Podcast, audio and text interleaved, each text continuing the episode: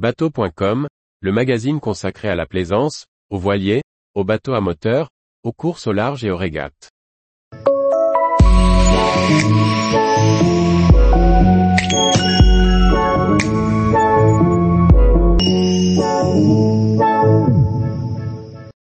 Journal de la course au large, 470, IRC, Pro Sailing Tour, The Ocean Race, Tour Voile et Ultime. Par Maxime le Riche. Voici le résumé de l'actualité des courses et des régates de la semaine du 22 au 26 mai 2023. Au programme, des records, des avaries, un tournage, des binômes et une sélection de nouvelles aventures.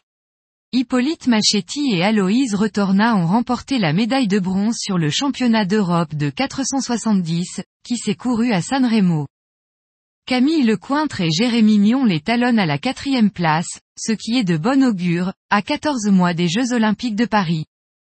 La dernière étape du Pro Sailing Tour, qui se dispute entre Alguero et Brest, a connu deux abandons cette semaine. Wind of Trust, skip PE accent aigu par Christopher Pratt, s'est retiré de la course peu avant le passage de Gibraltar, en raison de multiples avaries. Viabilis Océan, mené par Pierre Quiroga, s'est dérouté vers l'Espagne suite à la rupture de son hook de GV. Avec un écart de 5000 entre le 1 et le 3e, les équipages encore en course régattent au contact, et devraient atteindre Brest dans le week-end. Charlie Dalin et Amaury Ross ont été blessés lors d'une collision entre l'Imoca 11 TH Hour Racing et un mammifère marin. Lancés à presque 30 nœuds au moment de l'impact, les deux équipiers ont été projetés sur l'avant, occasionnant un choc à la tête pour Dalin et une blessure à l'épaule pour Ross. Le reste de l'équipage maintient le rythme, et conserve sa place de leader sur cette étape menée tambour battant. La tête de flotte rencontre en effet des conditions soutenues, ce qui a permis à Holcim PRB de battre le record de distance sur 24 heures en monocoque, en parcourant 640 000. Le Tour Voile 2023 se courra en deux actes, et en Figaro 3. Le premier acte verra la course s'intégrer au Tour de Bretagne à la voile, tandis que l'acte 2 emmènera les équipages de Port-Aliguen à Pornichet, avant un finish à La Rochelle. 12 équipages sont annoncés pour cette nouvelle version de la course, dont la dernière édition a eu lieu en 2021. Une cinquantaine de bateaux vont s'affronter sur le plan d'eau canois du 30 mai au 3 juin. Neuf manches, dont un long parcours côtier, vont être courus par la flotte IRC venue de toute l'Europe. Relatant l'incroyable Vendée Globe qu'Yves Parlier a couru en 2000, le tournage d'un téléfilm destiné à France Télévisions va bientôt s'achever.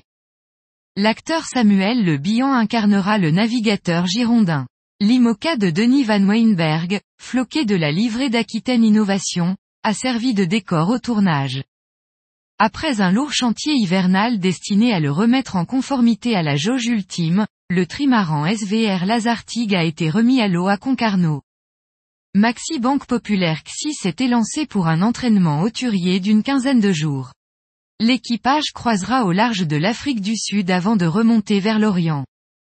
Après un hiver riche en navigation, Sodebo 3 est entré en chantier estival et sera remis à l'eau mi-septembre.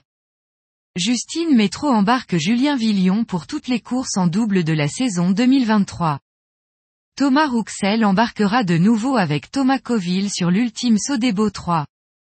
Fabrice Kayak, dont l'Ocean 50 Realite est en construction chez CDK, embarquera avec Émeric Chapelier. Félix de Navacelle embarque avec Tanguy le Turquet sur l'Imoca Lazare. Vincent Rioux sera aux côtés d'Aurélien Ducrot sur le classe 40 Crosscall.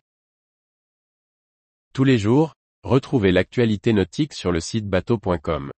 Et n'oubliez pas de laisser 5 étoiles sur votre logiciel de podcast.